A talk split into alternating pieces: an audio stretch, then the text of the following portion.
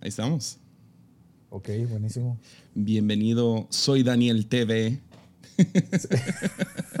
ya sé, esto es súper extraño, súper random. Cuando te, es el, cuando te el llaman por- crossover más random de- del mundo. No, qué chido tenerte aquí, vato. Muy, muy chido. Vato, me siento, me siento muy honrado. Mi primera pregunta es ¿por qué yo, vato? O sea, ¿quién soy yo? Expresando tu, tu falsa humildad de una vez. No, vato, me, me dijo. De hecho, me, enter- me enteré por Leo Lozano primero Ujú. que me habías invitado. Que hace cuenta que yo tengo desactivadas las notificaciones de mis, de mis aplicaciones.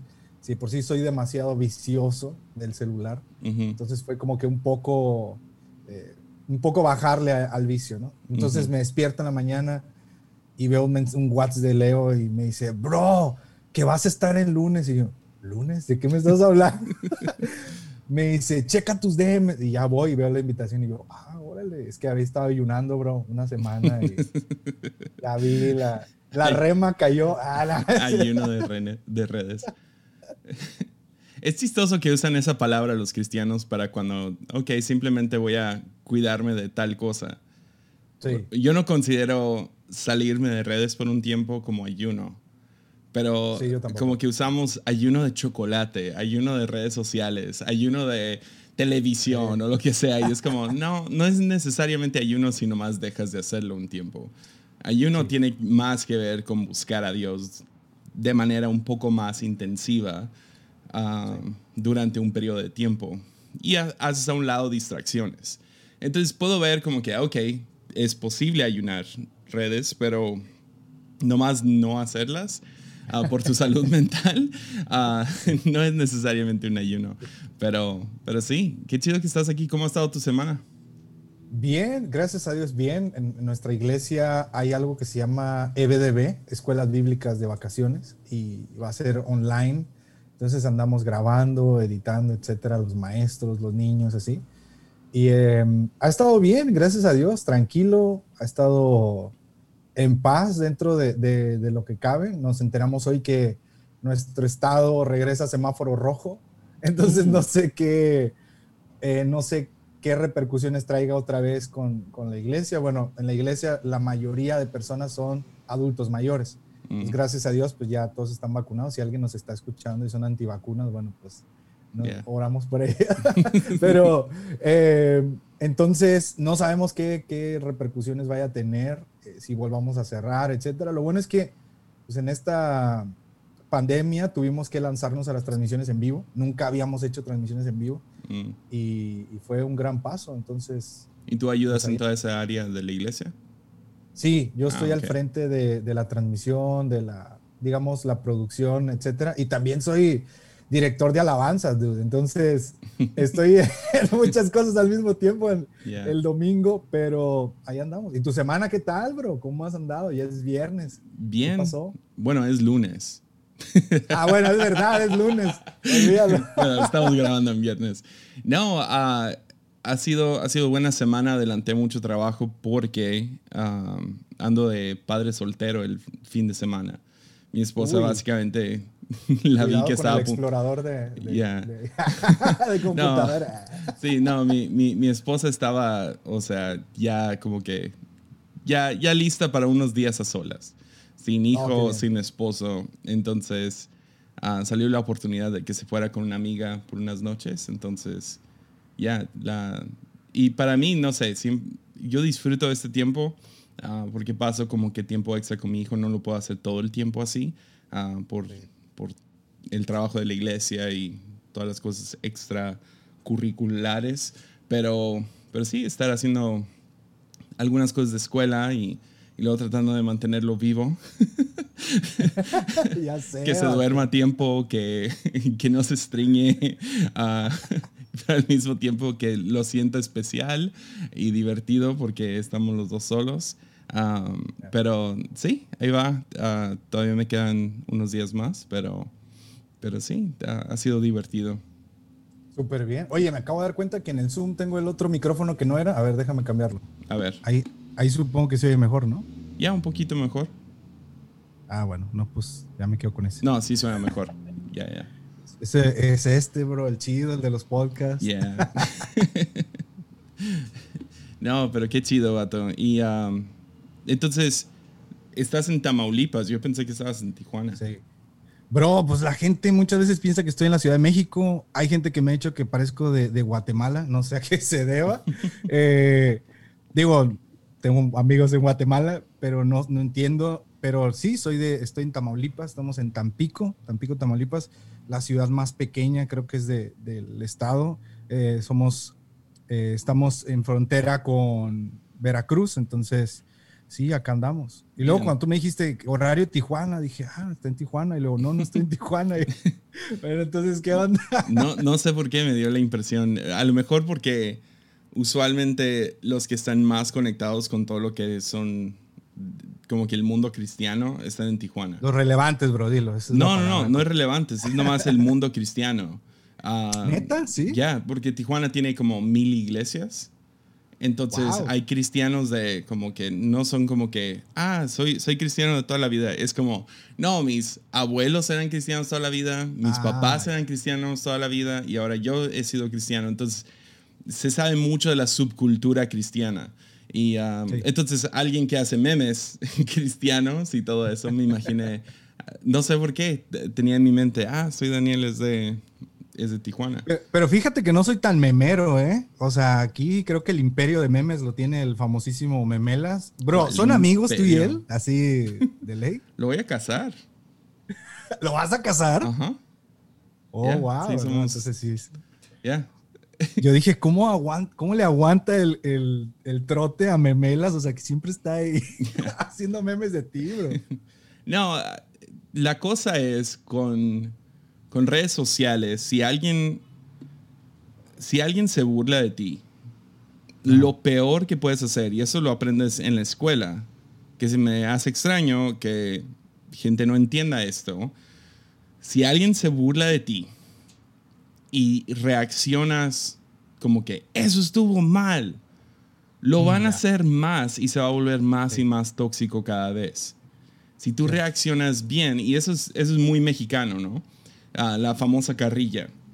Le echas carrilla a alguien, si aguantan, somos amigos. Ah, aguantaste mi, mi... Ahora puede ser muy tóxico, puede crear relaciones muy superficiales y lo que sea, pero quieras o no, es parte de nuestra cultura. Echamos carrilla, si la aguantas, ok, entonces sí podemos ser amigos, porque si algo fuerte sucede, ah, sé que lo aguantas. Entonces, ah, cuando se trata de memes en línea y todo eso, trato de, de nomás aguantarme o si alguien pone un post crítico o lo que sea, ok, chido, lo escucho. Si no si no saben leer o lo que sea, que nomás, o yo no me expliqué bien. Ah, si no me expliqué bien, si lo leo otra vez y digo, ¿sabes qué? Sí, no, no lo expliqué muy bien, que usualmente sucede. Porque Twitter es, o sea, es muy corto para, para decir algunas ideas. luego, por otro lado, a veces gente nomás no sabe leer. O, sea, saben leer, pero no saben leer y comprender. Entonces no le ponen ningún pensamiento crítico a lo que acabas de decir. Entonces, a veces no es como, ok, no entendieron.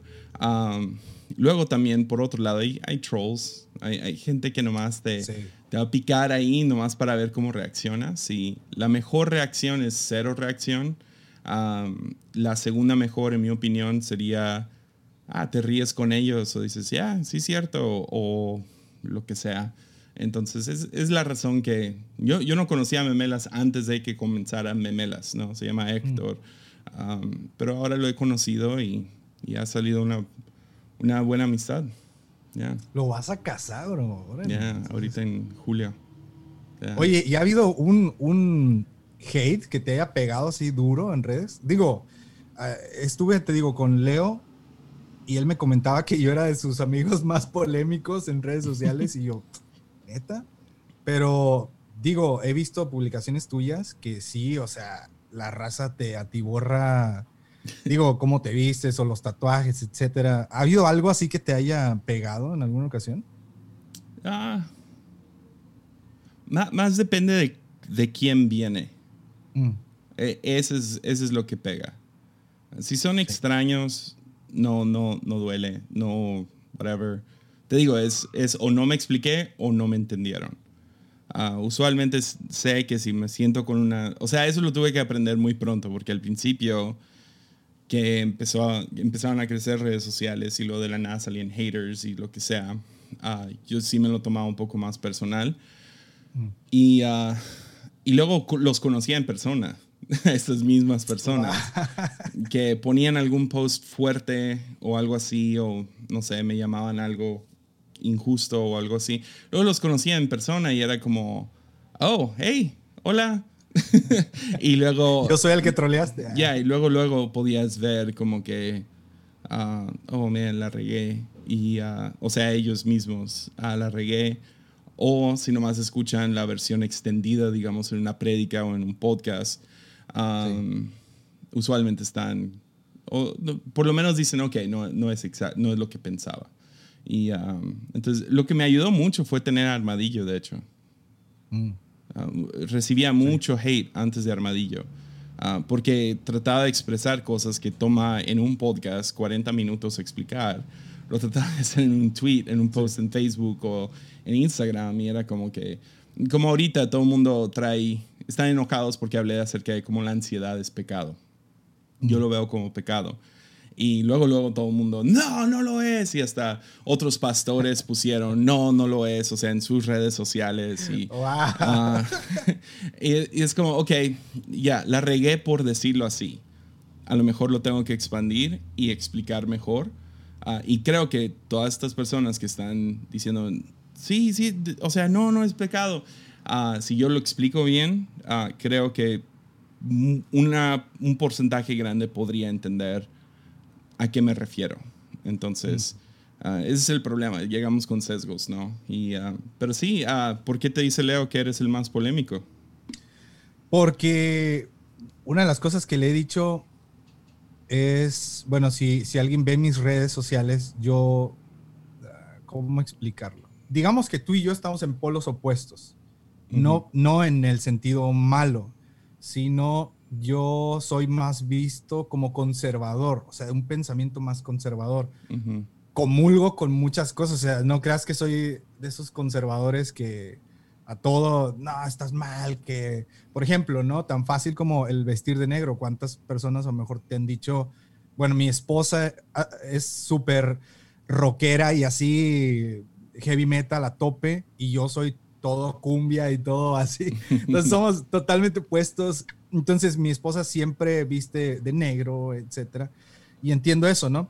Pero en redes eh, soy como más una línea conservadora, por llamarlo así, ¿no? Soy medio sobre en ciertas cosas.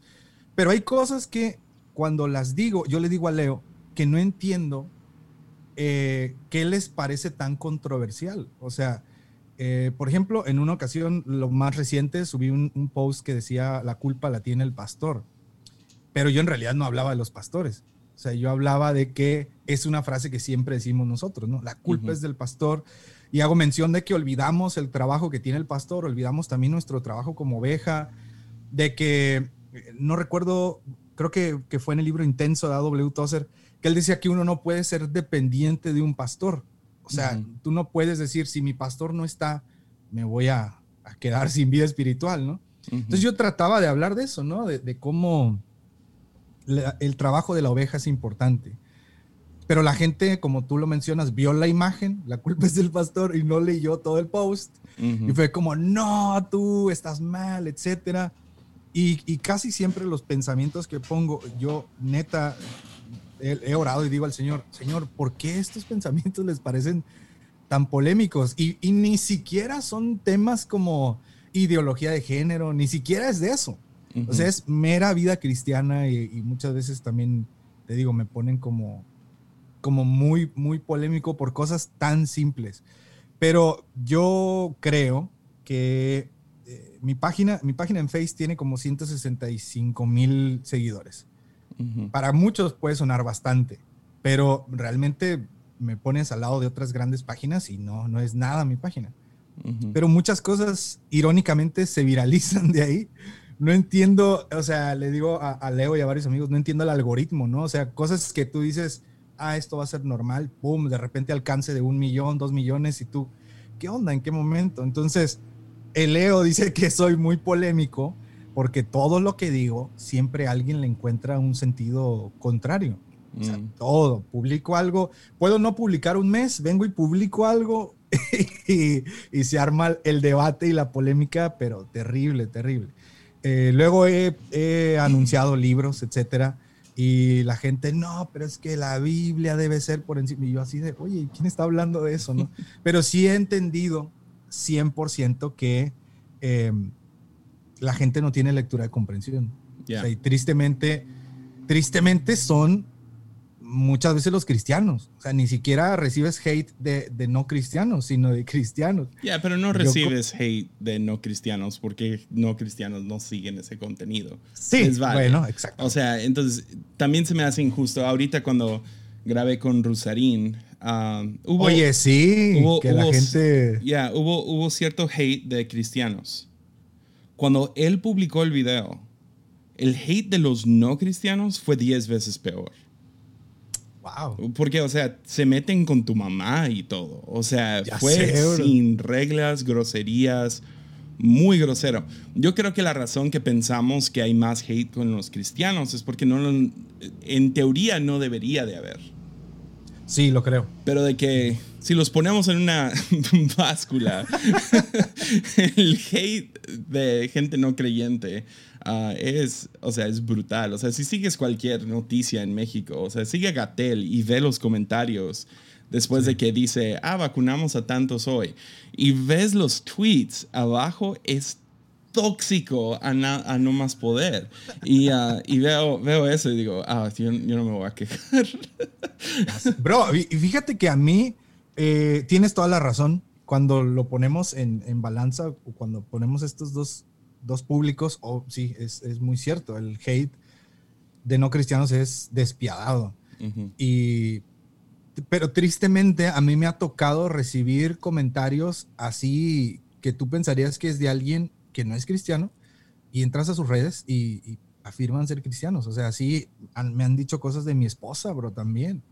Y tú te quedas como, esto ya ni siquiera es, es hate, o sea, esto ya no viene de un corazón en el que el Espíritu Santo esté trabajando, ¿no? O sea, te sorprende demasiado. Pero sí, definitivamente es, pues es como todo un fenómeno. Yo creo que igual que tú, o sea, no debería haber hate cristiano. Yo siempre he dicho, si algo no me gusta, pues ¿para qué vas y te metes? O sea, ¿para qué lo estás viendo? ¿Para qué lees eso? Em, y sí, bro. O sea, pero sí he visto que, que sí has estado en, el ojo del huracán en varias ocasiones, bro. yo, por, eso cuando a mí eh, me dicen, bro, es que eres súper polémico y yo así como que no, hay gente que, que me gana. por eso te decía al principio, bro, la neta, y no por, por, falsa, por falsa humildad, ¿no? Pero sí te decía, así de, bro, o sea, ¿por qué? ¿Qué te dio por invitarme? ¿O, qué viste? ¿O qué? ¿O simplemente el Señor una mañana te dijo, Yesaya, debes invitar no, es lunes. ¿Qué, pasó? ¿Cómo, No, me caes bien, dude. Y quería platicar alguna vez y grabarlo. Es lo o sea, eso es. Sorry, no, no ah, tengo alguna razón más grande. De, hecho, tengo, tengo una, una anécdota que siempre me queda como, ah, es una anécdota vergonzosa. Que hace tiempo recuerdo que, que escuché eh, algunos episodios de, de, tu, creo que fue la serie Místicos que, hablabas de los místicos, ¿no? Y yo te mandé un, mensaje yo así de, bro, ¿cómo es un místico? Creo que yo soy un místico. Y pasa el tiempo y yo así como, ¿qué hice? ¿Por qué fui y mandé? Como que después lo hilé y yo, no, la cosa no iba por ahí. Pero ni modo que te dijera, eh, bro, omite esto, es como que nunca te lo mandé. Pero sí, muy, muy interesante eh, la serie. Es una de las, bueno, la serie que escuché me parece que completa fue, creo que se llamaba Líbranos del Mal, ¿no? Hablabas de el diablo cuando comentaste esa anécdota que me quedé así como helado de tráiganme a Yesaya y, y aquí lo voy a hacer pedazos y yo así como, oh, dude, ¿qué onda con eso, bro? Estuvo, estuvo chido el, el, misionero Jaime, ya está, en, está en Puebla. Pero sí, estuvo, estuvo intenso ese día, o sea, nomás bajar y verlo sacar un demonio y, uh, o sea, decir, en la iglesia estoy medio acostumbrado y no hubo nada como que fuera de lo normal. Y luego, ok, sigues tú. Y yo, fue una broma. no manches. Estaba medio exagerando. Y, uh, no, pero súper amable, uh, el hermano Jaime. Pero, ya, eh, entonces, tú te consideras conservador, ¿no? Sí, yo, yo sí, yo creo que sí me considero conservador por, no sé, no sé si sea por el tipo de ideas o porque, bueno, yo fui formado en una iglesia pentecostal, me parece que tú también, ¿no? Eh, de asambleas de Dios. Entonces tú sabrás esta línea conservadora que hay y crezco y tú sabes, empiezo como a exponerme, platicaba con algunos amigos, empiezo a exponerme a distintos pensamientos, etcétera. Empiezo a leer a diversos autores em, y me quedo como que, ah, ok, o sea, me, comparándome con otros pensamientos, digo, bueno, yo creo que tal vez soy conservador, me voy más por esa línea, ¿no? Más, sí, no sé cómo definirlo, pero creo que me entiendes. Espero que la gente me entienda. Eh, pero no me considero un conservador anti otras ideas. O sea, no, no, nunca me verás eh, peleando con personas que no son de, por ejemplo, de mi movimiento, denominación, etcétera. Eh, y eso lo aprendí igual exponiéndome. Recuerdo que tengo unos muy buenos amigos que son bautistas en Carolina del Norte y me invitaron a predicar. Y yo así como dije, ¿qué onda? O sea, o sea, fue como que la primera vez que dije, un pente puede predicar en una iglesia bautista. y me di cuenta, ¿no? Que de cierta manera sí soy como que más hacia el conservadurismo, dijera nuestro cabecita de algodón. y ah, entonces, ok, la, la, manera que siempre me he imaginado esto, uh, conservador progresivo, ¿no? O sea, ponlos en la balanza. Um, Híjole, ya se viene lo intenso, bro. No, no, no, quiero tener una bueno que, honesta. Bueno que ayuné aquí tres días, bro, no, uh, y la manera que yo lo veo es conservador, es decir, estoy feliz con cómo están las cosas, porque lo quiero conservar. Ah, progresivo es, o sea, en su ideal ah, sería, gracias por esto, pero creo que podemos mejorar. Y es donde entra cosas como, y estoy hablando específicamente acerca de teología y, y iglesia, liderazgo, etc. Ahí es donde entra la cuestión y la palabra ahorita ya es un poco tabú, pero, pero deconstrucción, que es algo que la iglesia relevante hizo. O sea, ahora lo están criticando con teología, pero si somos honestos, la iglesia relevante, tipo Camino de Vida, ah, tipo ah, Más Vida, Hillsong en Latinoamérica, ah, aprendieron de iglesias en Estados Unidos y Hillsong, ¿no? Australia, iglesias de primer, primer, mundo que empezaron a hacer exactamente eso. Craig Rochelle, yo, yo lo he seguido desde que casi, casi comenzaron su iglesia. Tuvimos un contacto en Life Church justo al principio, entonces estábamos atentos a cómo hacían las cosas y mucho de lo que hizo Life Church fue deconstruir cómo se hace la iglesia, qué era lo esencial, qué era lo que no queríamos, no sé, no queríamos cambiar y qué es lo que sí queremos cambiar y experimentaron un montón. Ahorita ya son mucho más balanceados y bien portados y todo eso, pero al principio no eran así. Elevation fue otro. Um, Andy Stanley fue otro. Uh, esta iglesia enorme, ¿cómo se llama? C3 o sí, C3 con ah, se me fue el nombre del pastor, pero es otra iglesia que está empujando todo hacia adelante. Y ahora se está haciendo un poco con las creencias. Um, y es lo mismo, es de construcción. Okay, ¿Qué significa fe? ¿Qué significa adoración? ¿Qué significa ser un cristiano? Y se está deconstruyendo y yo creo que vamos a salir de esto con algo mejor, uh, como veo la iglesia. Entonces, cuando yo escucho la palabra conservador, uh, me imagino que no es en todo. Pero sí. lo que yo, lo que viene a mi cabeza es estoy feliz con cómo están las cosas. Quiero conservar las cosas como están.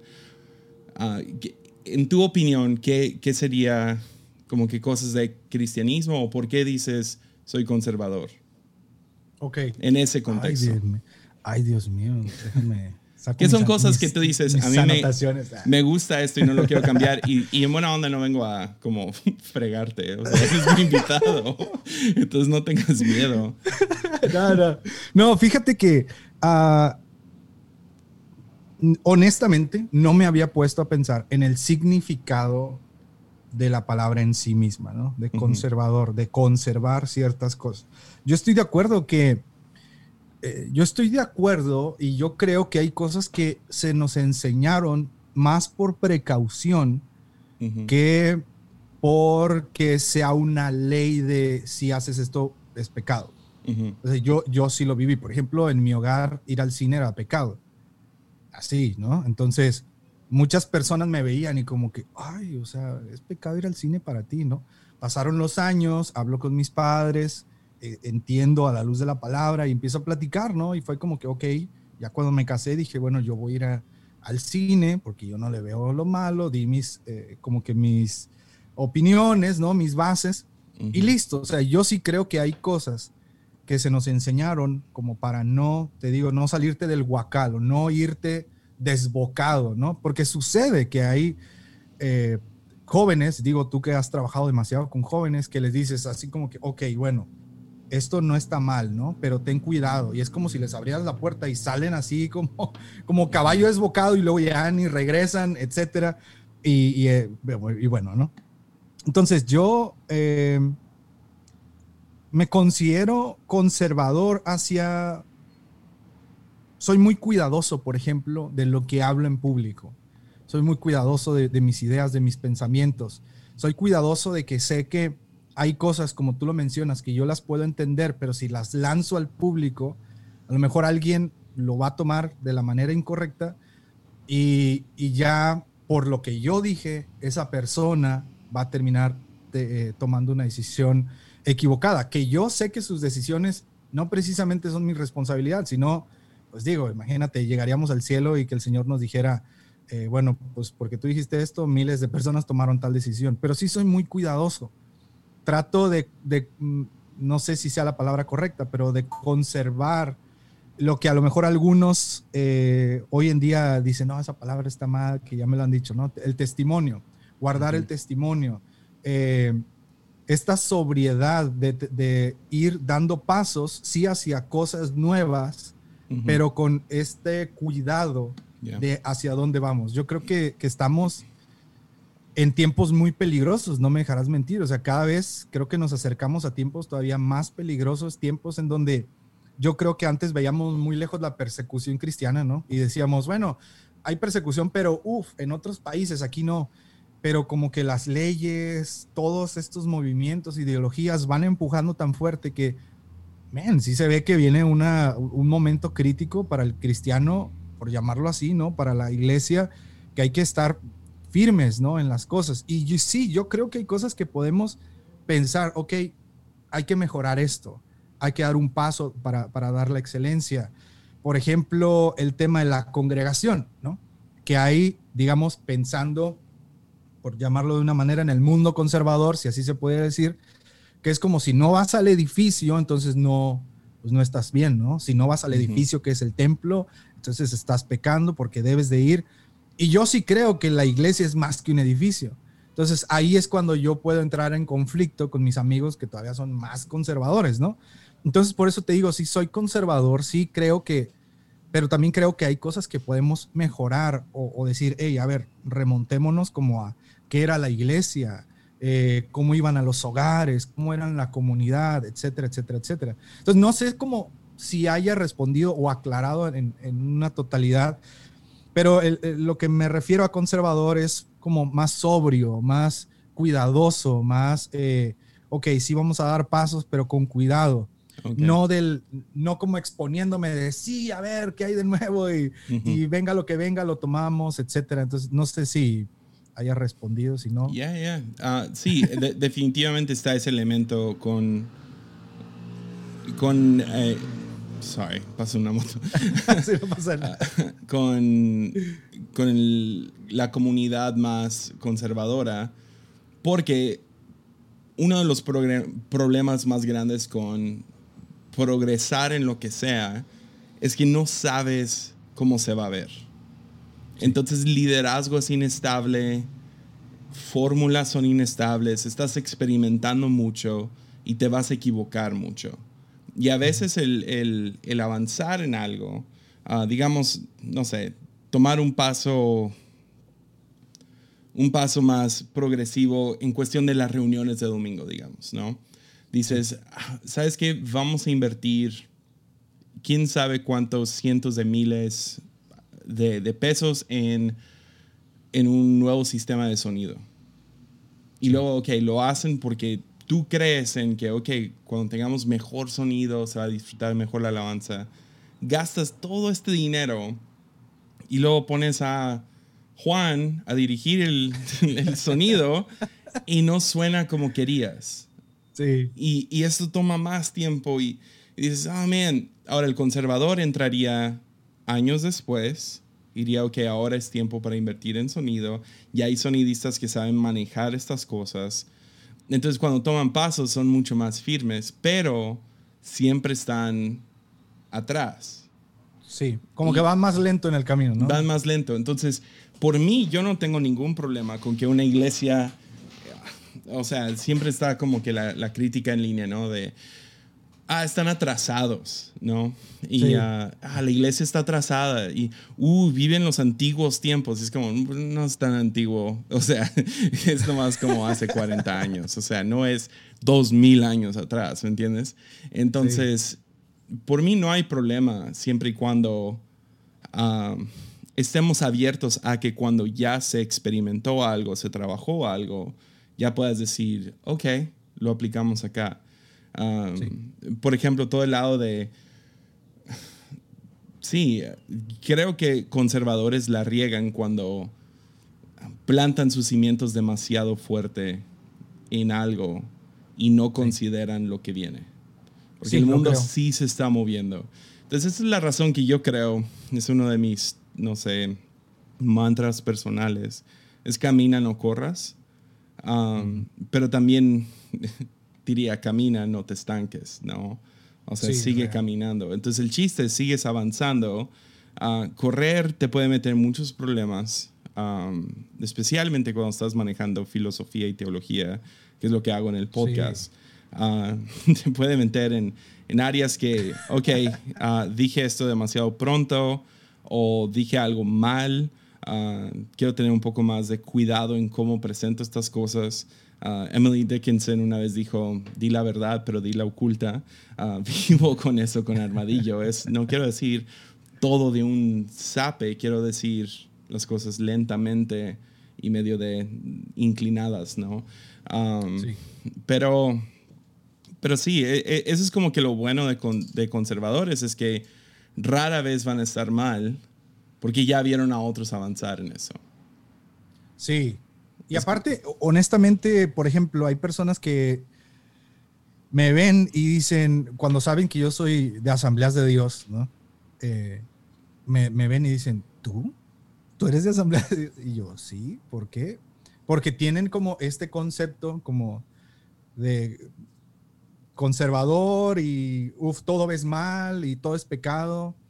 Y yo así de, no, o sea, no, o sea, sí hay gente así, pero no todos son así. En tu círculo tú eres el progresivo.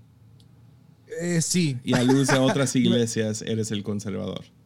Sí, me atrevo a decir que eh, en, en, mi círculo, así, el primero, sí puedo verme, igual mi esposa y yo y un par de amigos que nos unimos mucho, sí somos como que ah, no, tú vas súper rápido y, yo como que, por ejemplo, lo que tú mencionas del tema de, del audio, yo estoy al frente del Ministerio de Alabanza, como decía, y nos toca renovar el audio. Entonces, yo fui con un amigo eh, que es ingeniero de audio, le pregunté, o sea, nos orientamos. Entonces, eh, sí, algunos dijeron como, oye, pero ¿por qué una consola como esas? O sea, ¿por qué no mejor algo más, como más, más este, pequeño, algo así? Y fue como, ya venía informado y, bien dices tú, fue de que, hey, nos tenemos que capacitar para saber usarla, no va a ser que cualquiera puede venir y prenderla. Eh, pero cuando otros me ven, porque hace cuenta que en mi círculo cercano, pues sí, tengo más amigos conservadores, ¿no? pero cuando salgo a predicar, a dar una conferencia o algo, me ven como demasiado conservador. Entonces es de, bueno, o sea, me toca navegar entre esas aguas. Pero fíjate que una de las cosas, igual lo que, de lo que tú mencionas, es que yo, mi bandera también es como, debo tener cuidado de cómo digo las cosas, cuando las digo y más porque estamos expuestos, ¿no? O sea, no podemos decir, ay, si digo esto, nadie se va a dar cuenta. O sea, la gente lo va a notar desde el segundo uno que lo publicas, porque siempre hay alguien que está apenas publicas algo y ya, ya, o sea, publicas un podcast, ¿no? De una hora y hace media hora ya lo escuchó, ¿no? O sea, así. Entonces, eh, soy muy cuidadoso porque yo me he dado cuenta que hay jóvenes que, que están de este lado conservador y quieren salir corriendo como al otro lado de ya, ya no soy conservador, etcétera. Y les digo, espérate, o sea, no se trata de, de salir corriendo, sino de ir, o sea, cautelosamente, porque también me he topado con jóvenes que salen, y te mencionaba, y ya no regresan, o sea, ya ni siquiera se, se congregan, ni siquiera pertenecen a, una iglesia, ni siquiera, ya es de los que dicen, no, yo no me junto con nadie, no oro ni nada, yo este, veo a Dios en el árbol y se acabó, o sea, ya en un punto muy alejado en ocasiones de, lo bíblico, sólido, de lo, tú sabes, de, la, de la roca firme, pues. Entonces soy, soy muy cuidadoso, por eso también prefiero eh, moverme por estas aguas. ¿Con roca firme a qué te refieres? ¿Cómo, cómo? ¿Con roca firme a qué te refieres? Ah, yo pienso, y lo he visto, que hay jóvenes, y hablo, me refiero no en un señalamiento, porque la gente puede notar como, uy, este está hablando, ¿no? Uno, yo también vivo el peligro de, de meterme en aguas que no son correctas o meterte en, tú sabes, ¿no? Entonces yo he, estado con jóvenes que han, ¿cómo decirlo? Al, decir roca firme me refiero a, una, a un argumento sólido, algo en lo que tú puedes reposar. Y, eso ya no va tanto a lo conservador o ya no va tanto a una iglesia viejita sino una verdad que encuentras en la escritura, que dices, ok, el Señor me está diciendo esto.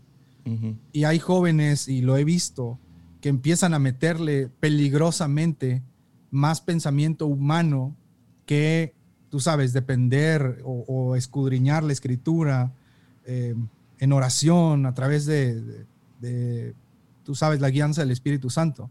Entonces, cuando yo empiezo a ver ese tipo de cosas es cuando me preocupo yo no estoy peleado, obviamente, digo, yo leo libros, creo que tú lees muchísimos más libros y, estamos expuestos a otros pensamientos, ¿no? Pero a mí sí me preocupa con todo lo que está pasando en el mundo, que jóvenes cristianos empiezan a, revolverle más a, la, a, lo sólido escritural y no me refiero a una traducción bíblica, no me refiero a si no lees la Reina Valera 60 estás en pecado, no. Pero empezamos a cambiar las verdades bíblicas por pensamientos que están ahorita en corrientes o etcétera. Por eso es que también me considero conservador, porque soy muy cuidadoso con qué consumo, con qué escucho, con qué veo, etcétera. Y, y eso es a lo que me refiero con, con roca firme, ¿no? Eh, yo sé que Cristo es nuestra roca firme. Yo sé que si ponemos nuestra casa en la roca, vendrá la tempestad y nuestro hogar no se va a derrumbar, ¿no? Pero sí creo que hoy, con mucho pensamiento humano mezclado con la Biblia, los jóvenes empiezan a, agarrar la roca, pero ya no es roca, ya es como, bueno, tú lo ves como roca, pero yo lo veo como algo, pues no es roca, me explico, empezamos a, mezclarnos en eso y, y, eso es a lo que me refiero, ¿no? Esa responsabilidad de, estar al frente, la gente me está viendo y tener cuidado de, lo que digo, no vaya a ser que, yo ya no, ya no pueda meter reversa en algo que dije o algo que hice y, se vayan a ir de bruces, ¿no? algunas personas. ¿Pasé el examen o no? no, me da curiosidad porque sí me da, o sea, eh, eh, estás en una posición interesante donde o sea, si yo te viera ahorita, yo no, o sea, yo no conocía nada de ti, no, no hubiera leído ningún post tuyo. Traes ahorita una gorra de los Warriors, tienes un bigote épico con una. Y ni le, ni le voy a los Warriors, bro. Ni, veo deporte. tienes tu, tu, hoodie negro y, um, hablas, hablas normal. Ah, yo, yo pensaría, ah, ok, e, es más moderno. O sea, si es cristiano, es un cristiano más artista, más moderno. Ah, estarías más del, inclinado hacia lo progresivo. Pero y luego, ah, cosas que argumentas tanto en tu canal de YouTube y en, en, lo que veo en Instagram, perdón, no, no, tengo Facebook. O sea, lo tengo por lo de la pandemia, eh. pero nunca me meto. pero lo que veo en Instagram y, y, lo que he visto en algunos de tus lives, sí tienes ese lado más conservador. Entonces, sí, nomás se me, se me hacía interesante esa dinámica donde estás como que... Y sí, a lo mejor es porque estás dentro de una denominación conservadora, uh, aunque en su tiempo era la más, la más progresiva, ¿no? Pero ahorita es, es más considerado conservadora.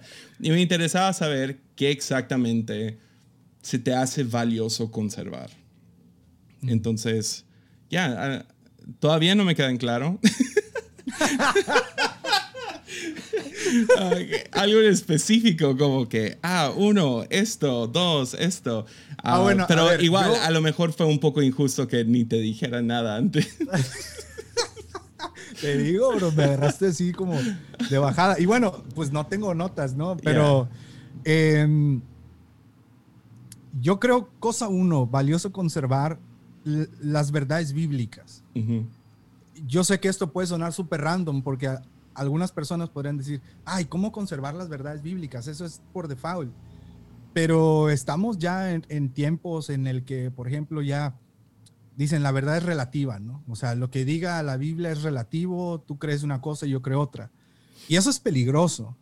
O sea, es peligroso. Yo, yo te he escuchado, por ejemplo, hablar acerca de cuando leamos la escritura, eh, había muchas cosas que influyeron en la persona que le escribió, en el tiempo en el que estaba. Digo, es parte de, hermenéutica y todo esto, ¿no? y, yo lo apoyo, es súper válido, ¿no? Pero eso no deja de, no hace un lado que fue el Espíritu Santo trabajando en la persona pero y, dando un mensaje. Con, verdades bíblicas, ¿no? Para ser, o sea... Sí, sí, sí, sí, exacto. Justos en esto. Tú no, tú no dirías, ah, debemos de conservar el que no comemos camarón. Ah, no. Porque el Levítico dice que no comas camarón, ¿verdad? no, sí, sí, claro. Tampoco dirías, a lo mejor, ah, es válido tener un esclavo. No, no, tampoco. Que eso está en el Nuevo Testamento, eso es después de Jesús. Eh, entonces, con verdades bíblicas, ¿a qué te refieres? Ah, las verdades de, de salvación, las verdades de la gracia, las verdades de la vida cristiana, las verdades de los valores eh, bíblicos en Cristo, las verdades de que la palabra es nuestra única regla de fe y conducta. O sea, este, es, este, este fundamento de, esto es la palabra de Dios. O sea, eso, eso es una de las cosas que sin duda yo rescataría o, o, conservaría, eso era lo que estábamos hablando. Em, sí, te digo, yo me he topado tristemente con personas que, y digo, me disculpo si alguien piensa, ¿no? Que, oye, se, se la vive hablando de personas o algo así, pero digo, he visto ejemplos en, en, el caminar, ¿no? De personas que empezaron con la Biblia haciendo su fundamento y empezaron a mezclarle cosas, mezclarle cosas y terminaron alejados del Señor. O sea, ya nada que ver con Dios, ya nada que ver con, con Cristo nada que ver con salvación.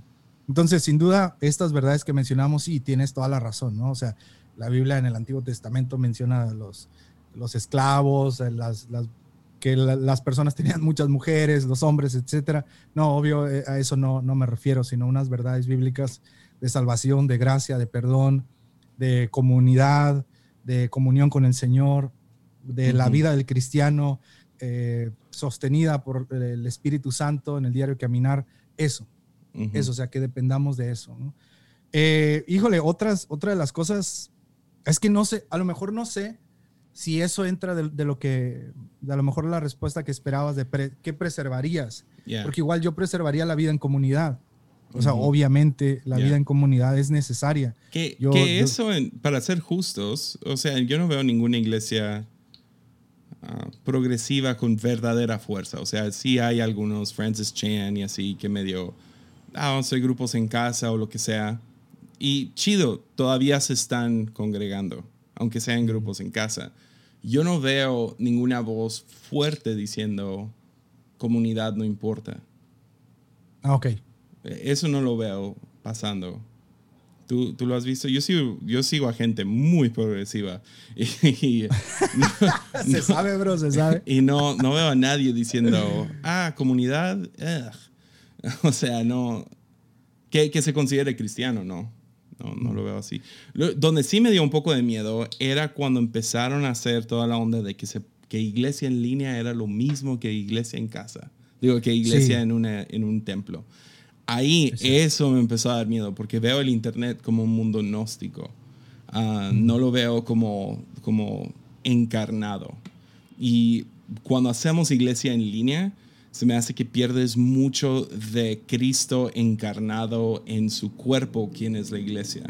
Entonces, cuando escuchas a alguien llega contigo y te anima cuando más lo necesitas, es como Dios diciéndote, dándote ese ánimo, ¿no? Sí. alguien dándote un abrazo físico, imponiendo sus manos sobre ti. Alguien dándote dinero físico en el momento porque sintieron de Dios que Ah, necesitabas una ayuda y sí, necesitabas para los pañales o lo que sea. ayuda, o sea, nomás el poder sonreír uno al otro y todo eso. Ah, gloria a Dios, parece que eso nadie dijo, ya está bien, perro. no, todos nos quejamos durante los últimos meses. Entonces, ya sé, pero, pero sí, no, no, no vería, si te soy honesto, nomás para no te estoy tratando de evangelizar hacia el, progresivismo. Ah, pero, y, bueno, no sé si entre dentro de eso, pero es, es uno de los pensamientos muy fuertes que siempre ha habido, y ya lo comenté en lo que vamos platicando. Pero el tema de guardar el testimonio, o sea, no por guardar apariencias, no, porque muchas personas también me han dicho eso. Ah, no, entonces tú quieres que convicciones. perfecto. ¿Cómo, cómo? Convicciones personales. Sí, o sea, que, guardes el testimonio de quién eres en Cristo y que procures la vida de los demás. Porque lamentablemente podemos caer en, eh, pues tú piensa lo que quieras, o sea, yo voy a vivir como yo quiero y, me vale. Y creo que también eso va dentro de comunidad. O sea, creo que también el procurar al otro a través de tu vida, a través del testimonio, eh, el otro puede... Eh, tú sabes, crecer en, fe, en convicción. Y, yo también, sí, podemos percibir que en redes sociales, eh, claro ejemplo, ¿no? Hay personas que consideran que su Facebook es una cosa, pero su vida es otra. O sea, ya hay como un desprendimiento de, bueno, yo soy alguien en Facebook, eh, y me lo han dicho, es verdad, no lo estoy mintiendo, yo soy alguien en Facebook, pero yo soy cristiano en la iglesia. O sea, cuando uno empieza como a desprenderse de ese compromiso de reflejar a Cristo en todos lados, yo creo que también empezamos a, caer en un error, ¿no? Entonces yo es una de las cosas que un pensamiento o una, un pilar, ¿no? Que yo también preservaría o conservaría de, de, sí, a lo mejor me voy a tener que abstener de ciertas cosas por, la, fe del otro, pero, pero no lo voy a hacer como una carga, sino por amor a Él. Pero una vez, un ejemplo claro que lo aprendí así, y no quiero meterme en, broncas ni en decir, sí, hagan esto que hizo esta persona, ¿no?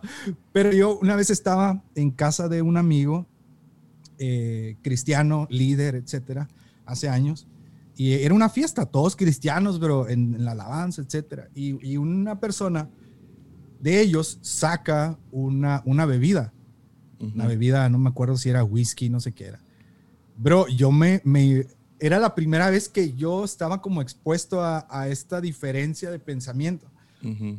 Y yo no sé qué vio en mi cara, que pelé los ojos o no sé, pero voltea y me dice, bro, ¿esto te es ocasión de caer? Y yo le dije, sí, bro. Pero yo pensando que si eso para mí era ocasión de caer, o sea, el, la bebida para mí. Y yo dije, sí. Me dice, ok, discúlpame. Y la vuelven a guardar me quedo pensando y le digo, bro, pues mira, o sea, yo no bebo, yo no voy con eso, pero si tú quieres tomar, pues es tu rollo, ¿no? O sea, no pasa nada. O sea, no, no me voy a, no voy a dejar de ser cristiano porque tú tomes una copa, ¿no?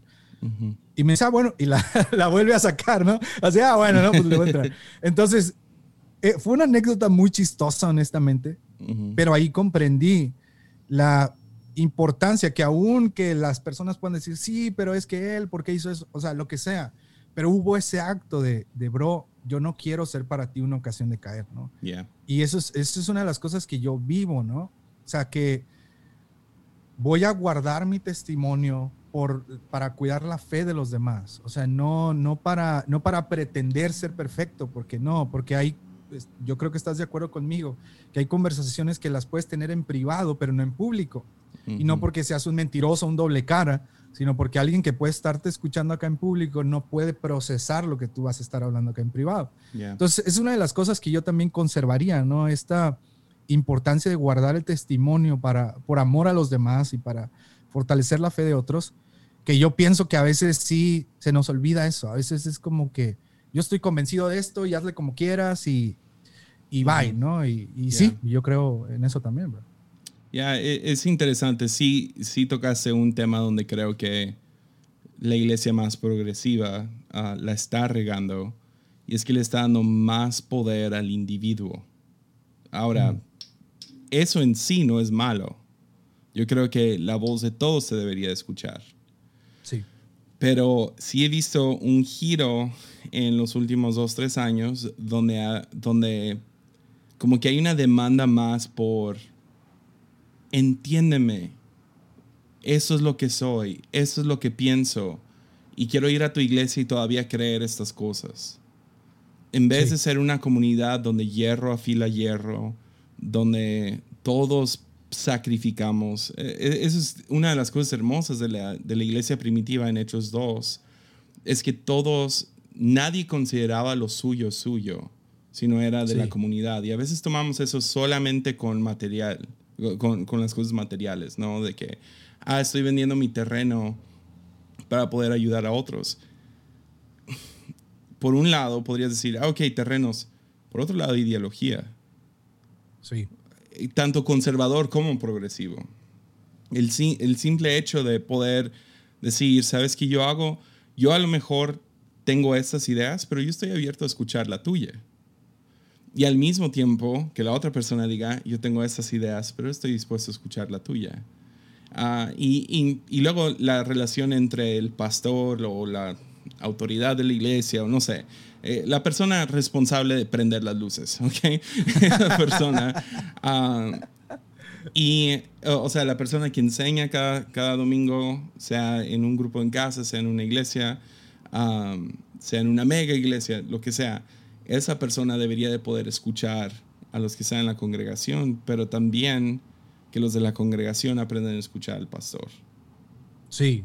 Y, y, que, se dé, que se dé mucho de eso mutuo, de poder, ok, vendo, vendo mi terreno o vendo mi, mi ideología para poder compartir esta vida con los demás y poder ayudar a los demás. Entonces, a un lado ya, creo que eso se puede ir en mil direcciones. Pero, pero sí, tienes toda la razón. El, el lado de, man, yo, ah, yo creo esto, digamos, alcohol, uh, digamos, ah, yo, para mí no se me hace mal. O sea, que alguien diga eso. A mí no se me hace mal tomarme una cerveza en la hora de la comida o lo que sea. Y hay gente de otros países escuchando esto uh, que no es nada en su cultura. Entonces, por eso también tengo, tengo cuidado cuando hablo de alcohol, porque, bueno, aquí en México, en la iglesia cristiana, es un poco, es bastante tabú todavía el alcohol. Entonces, alguien dice, no, yo, yo, yo tomo, yo tomo un vino tinto en la hora de la comida o tomo un, no sé, ¿cómo se llaman estas, las bebidas de la mañana? El, el de vodka con jugo de naranja. Uh, Iba a decir Yakult, bro. Dijiste bebida de mañana y yo, no, no, los de, ¿cómo se llaman? Ah, man. Mimosas. Yo tomo una ah, mimosa en la mañana o en la noche tomo whisky o lo que sea. Ok, um, pero por otros, en, en, el contexto de otros y en el contexto del ojo público y en redes sociales también aplica cosas como ropa y, y, algunas cosas así. Y sí.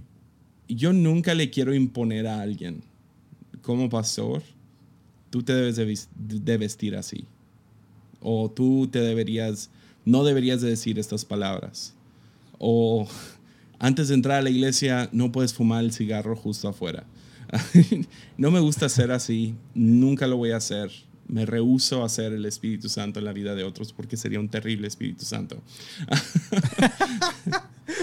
Te entiendo. Pero por mi lado, por mi parte, yo puedo aprender, ok, qué son áreas que, que hago que otros tropiecen. Y ha sido, si te soy sincero, ha sido una temporada en las últimas semanas, meses, donde he estado viendo, ok, hay algunas cosas de las que no hablo que debería de hablar, hay otras que hablo que a lo mejor debería de, de darle un poco más de, de ser un poco más cauteloso en cómo presento esto. Y cuando lo presente, hacerlo con cuidado para no hacer que otros caigan. Entonces, sí, y ser un poco más responsable y, todo eso. Entonces, ya, admiro a cualquier persona que diga soy conservador y que tenga bien en claro qué es lo que quieren conservar. Porque yo personalmente, yo sé que mucha gente me mira progresivo, ¿no? Tatuajes y whatever, ¿no? Ideas raras acerca de la Biblia. Pero soy conservador en otras áreas. Soy bastante, o sea, yo, yo aún lo digo, yo no soy espiritual, soy religioso. Creo en la religión cristiana. Creo en Cristo y la religión cristiana ah, acentúa y mejora mi relación con Cristo. Ah, y cuando hablo de cristiano, yo no hablo acerca de una denominación en específico, no hablo acerca de un tiempo en esa iglesia en específico, yo hablo acerca de la tradición de los últimos dos mil años incluyendo iglesia ortodoxa, iglesia católica, tradiciones que tenemos en cada uno de los aspectos de la iglesia, los quiero mantener. Eh, hay que mantener esto. Ah, cosas como la comunión de los santos, ah, cosas como bautizo, seguir haciendo discípulos. Eso también, sí. Seguir siendo, ah, ver, ver la Biblia no como mi autoridad máxima, sino aquel que apunta hacia mi autoridad máxima, que es Jesús. Um, y, sí, creo en la iglesia, creo en... Uh, para mí es, me mantengo muy conservador cuando se trata del credo y muy progresivo en todas las demás áreas, porque siento que si tengo eso, el credo de los apóstoles, todo lo demás puedo experimentar, puedo regarla, puedo jugar con la iglesia. Y o sea, si queremos ver cambio, si queremos ver mejora, si vemos un sistema de iglesia que no ha sido bueno para todo clase de personas, siempre podemos cambiarlo. Entonces, donde ya me molesta el lado conservador. Venga, venga. no, y, y, nomás es personal, no es como que, ah, tengo una ira en contra de esto. Para mí es frustrante. Es, es cuando gente adopta la mentalidad de, pues si no está roto, ¿para qué arreglarlo? Ok. Y entiendo esa lógica, pero yo quiero mejorarlo. y para mejorarlo a veces tienes que uh, reverse engineer, no sé cómo se dice eso en español, pero es, es... Ingeniería al reverso. Sí, ingeniería al reverso, entender okay, cómo funciona esto, qué es, lo, qué es lo esencial y qué podemos mejorar. Y es lo que hace. Inversa era la palabra. Inversa. Ingeniería inversa. ingeniería inversa que básicamente es de construcción. Es pensar las cosas, pensar liderazgo, pensar en cómo somos iglesia, pensar en cosas que hemos predicado por años, clichés que tenemos en la iglesia, qué significan, por qué las decimos, por qué creo esto y, ah, y poder, espero, tener un liderazgo mejor y un comunicador mejor y ser un mejor esposo y ser un mejor papá, todas estas cosas, ¿no? Y, um, pero sé, entiendo al mismo tiempo que no es para todos. Hay algunas personas que no más quieren vivir su día a día y ahora eso también es peligroso porque ellos nomás siguen a quien sea la autoridad. Entonces, si estoy en algún tipo de puesto de autoridad, quiero darle lo mejor posible a esa gente que no quiere pensar en estas cosas. Nomás dime qué pensar. Ah, quiero, quiero dar herramientas que yo vea útiles para todos. Pero bueno. Muy profundo, bro. Yo ya le iba a pedir al del piano que pasara. No soy el invitado este día. Iba a decir, pase el del piano, por favor. Ponga aquí una de miel San Marcos. oh, bien. Pues, ¿qué estás viendo en la tele?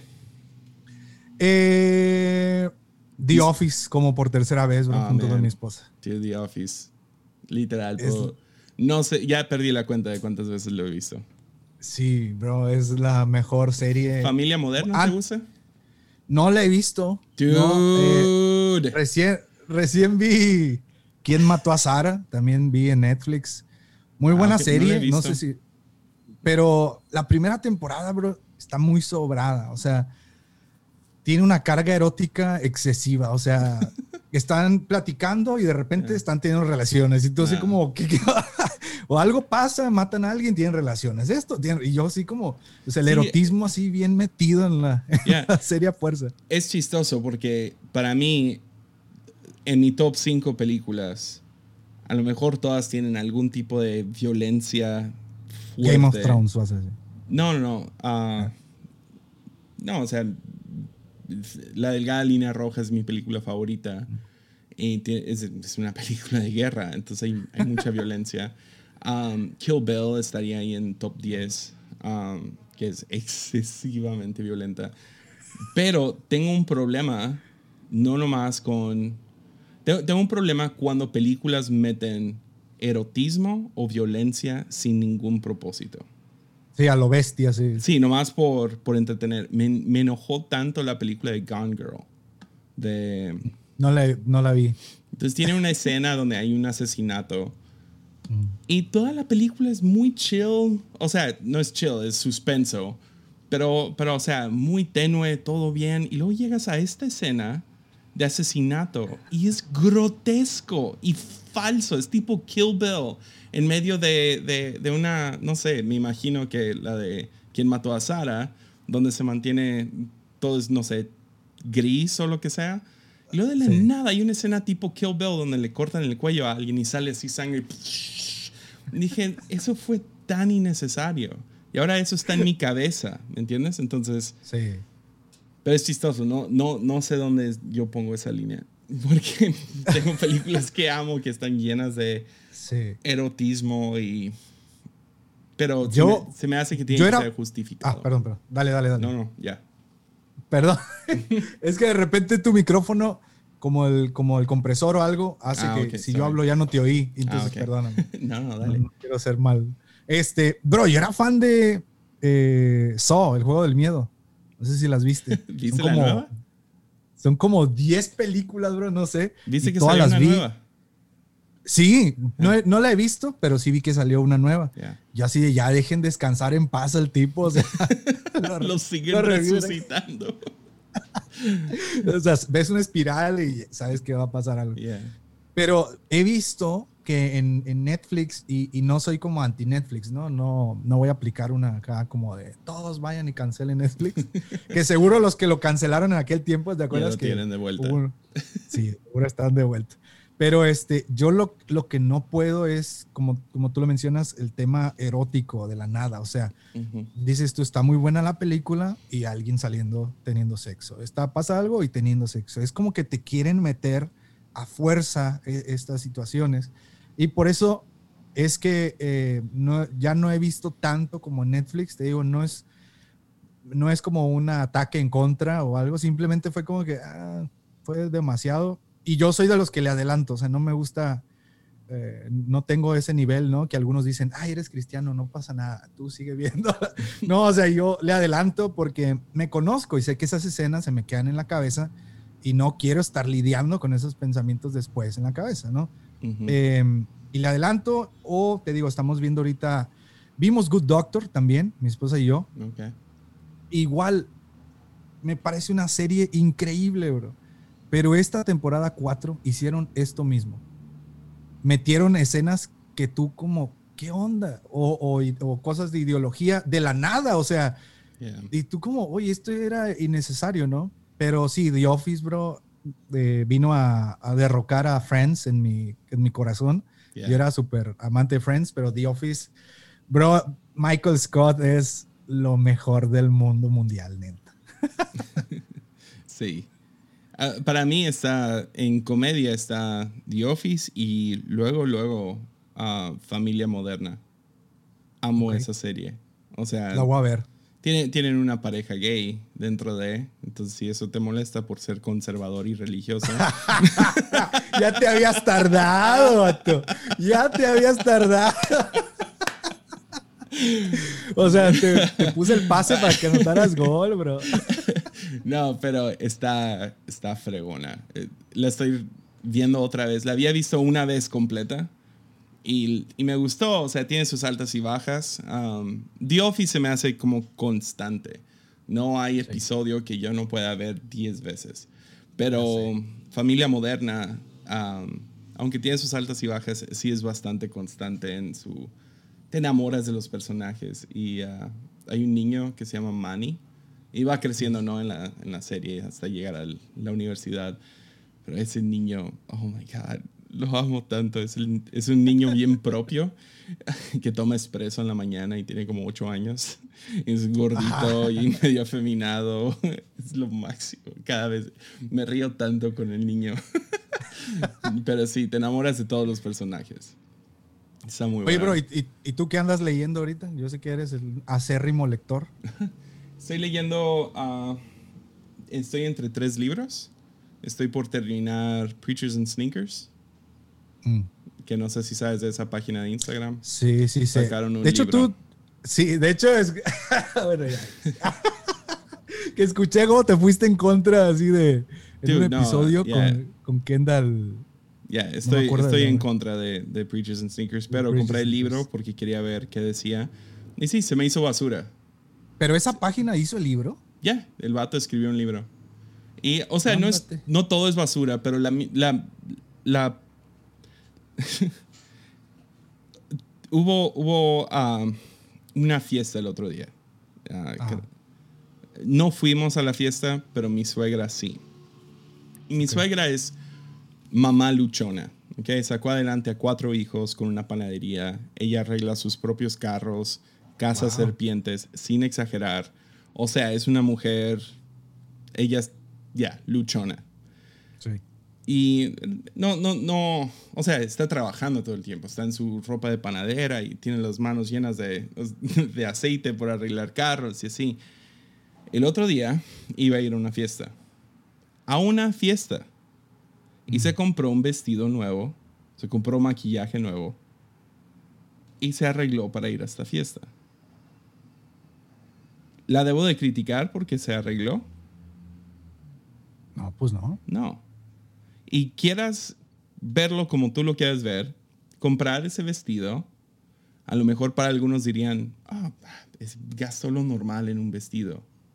Pero si lo pones en comparación de gente muriendo en África y etcétera, etcétera, sí. Eh, sería una cantidad exuberante de dinero para un solo vestido, etcétera, ¿me entiendes? Sí. Se me hace muy similar con criticar a predicadores que están frente a miles de personas semana a semana, que están en televisión, donde millones de personas los están viendo, obviamente se van a querer vestir con la mejor ropa posible, como cualquier artista. Bro, y, también es de conservadores eso, ¿eh? El decir, eh, vas a predicar, o sea, lleva tu mejor ropa para el Señor. Entonces, ahí está. Exacto. No somos tan malos, bro. pero, pero sí, estoy leyendo este libro y estoy a punto de acabarlo. Ha sido lento porque no, no lo estoy disfrutando. Estoy leyendo otro libro súper conservador de... Um, ¿Cómo se llama? De A.W. Tozer. Lo dejé en la casa. No, A.W. Tozer sí. A.W. Tozer me, me Eh, cuidado, cuidado con las palabras que vayas a utilizar. Golpeaba a su esposa. What the heck? ¿Sabías eso? La abandonó un día en la nieve y casi se muere. ¿Para qué esposa. me esto, bro? No, o sea, hay cosas... Por eso no debemos de venerar a ningún cristiano fuera de Jesús y San Si hubieras sabido que me ibas a decir esto, no, vienes. Estoy leyendo este de Kevin DeYoung. Uh, es uno de los vatos de MacArthur me pidieron que lo leyera. Se llama Talk. Taking God at His Word. Y no, no lo estoy disfrutando tampoco. Pues voy lento. Y ¿Por estoy. Ah, no, no, me gusta. Ah, es de Kevin, es de John MacArthur. Es ese grupo de mm. gente. Gente que no cree en el Espíritu Santo y que mujeres pueden predicar. MacArthurianos. Ya. Y um, Oye, pero el de, el de Haz algo de Kevin DeYoung está muy bueno. no me gusta nada de Kevin DeYoung. Mira, ¿dónde está el otro libro? Acabo de comprar uno. Ay, ay, ay. Ah, está en la casa. Ah, me regaló un libro Borja ah, la semana pasada. Entonces, ah, no me acuerdo del nombre, pero estoy a punto de comenzar ese también. Oh, ya vi que también leíste el de Ana Ávila. Ya, El de-.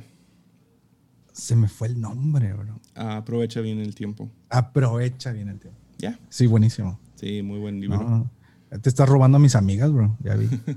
Ella cita mucho a Kevin DeYoung en su libro yo estaba como, ¡ah!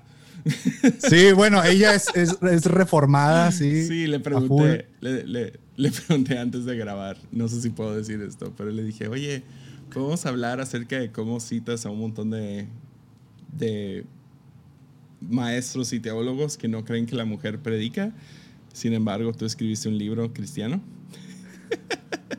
no, no, no, no hay que hablar de eso. ok.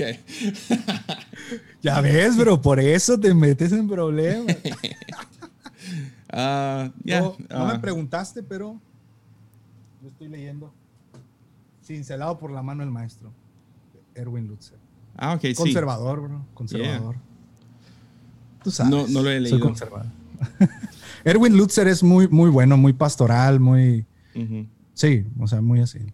Está chido. Súper. ¿Tú cuándo sacas tu libro, bro? Dude, ugh, man. Ha sido.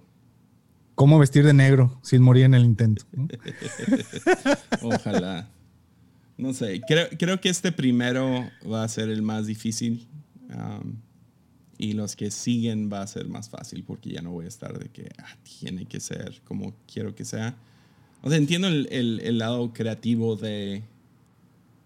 Hay veces que trabajas algo tanto que no lo sacas, ¿no? Porque no, es, no, no llega a tus expectativas. Y luego rompes eso en tu cabeza y empiezas a nomás sacar cosas. Si yo, si yo sacara un episodio de Armadillo cada vez que pensara, uh, ya, este es el episodio perfecto, ah, nunca sacaría nada. Ah, todas Sí. tienen alguna falla, algo que, que digo, chale, o sea, um, y seguro va a ser así con libros, pero todavía no he podido brincar esa, esa onda creativa en mi cabeza, entonces, ya, espero, espero que se rompa pronto. Ah, ¿De qué ya- va a tratar tu libro? o ¿Qué? Ah, pues está muy ligado a, a mi historia. De hecho, es, es un libro... Estoy tratando de proponer cristianismo para am, una generación postmoderna. Oh. Buen desafío. ¿Cómo escribiría un libro para un México postcatólico? Para un Estados Unidos postcristiano. ¿Cómo describiría eso para... Si, eh, ¿Sabes de cuenta si estuviera escribiendo un libro para Europa? Mm. Viendo lo que sucedió allá, cómo se murió la iglesia allá y, y cómo proponerlo otra vez. Entonces, en mi opinión, es, es imaginación. Mm. Que, que recobrar el asombro por Dios y que sea una aventura y que sea divertido. Entonces, por eso no, no soy fan de gente como Kevin DeYoung y John MacArthur, donde todo es, donde, donde todo es tan fijo, Sí. sólido. Y eso es lo que te presentan. Eh, solo hay una interpretación a los versículos. Como, ya, algunos, la mayoría no. sí. Ah, entonces me he trabado mucho en mi, en, mi, en mi capítulo sobre la Biblia. Entonces, que es el que va. ¿Ya cuántos capítulos tienes escritos o qué? Ah, llevo seis, ¿De cuántos? diez. Oh, bueno, ya estás del otro lado, ¿no? Ya. ¿Cuánto tiempo llevas escribiendo? Dos años. Bueno, te faltan otros dos años. Ya. Suponiendo Es- que hoy se te quita el bloqueo. La, la neta, guardé todo lo fácil para los últimos tres capítulos. Entonces, donde voy a contar más historias y todo va a estar más fácil. Y ya tengo eso como que, o sea, en mi mente. Ah, supe desde el principio, cuando hable de la Biblia es donde más me voy a trabar porque estoy caminando por minas. Sí.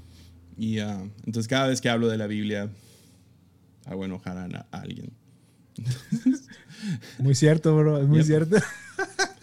Entonces quiero, quiero evitar solo ser como que la piedra en el zapato de alguien y quiero presentar genuinamente lo, la- lo que me rescató a mí en cuestión de querer leer la Biblia. Ya. Y tiene que ver Buenísimo. con, ya, la Biblia está llena de errores y contradicciones y fue escrita por seres humanos, ins- inspirado por Dios, etcétera, etcétera. Entonces, Tú quieres que me enoja, ¿verdad? Quieres que mi corazón conservador se encienda, ¿verdad? checa esto, Eres, me un, llegó- me eres un el- provocador, bro. Me llegó en el correo, ¿ok? Um, lo compré, gasté demasiado dinero en esto, pero lo, lo necesitaba para el libro. Se llama ¿Cuánto? En- ¿Cuánto? 75 dólares. Oh, Enciclopedia de las dificultades bíblicas. Son miles de errores en la Biblia. Miles. Y cosas que... Sí, o sea, justo lo abro y, o sea, algo pequeño aquí.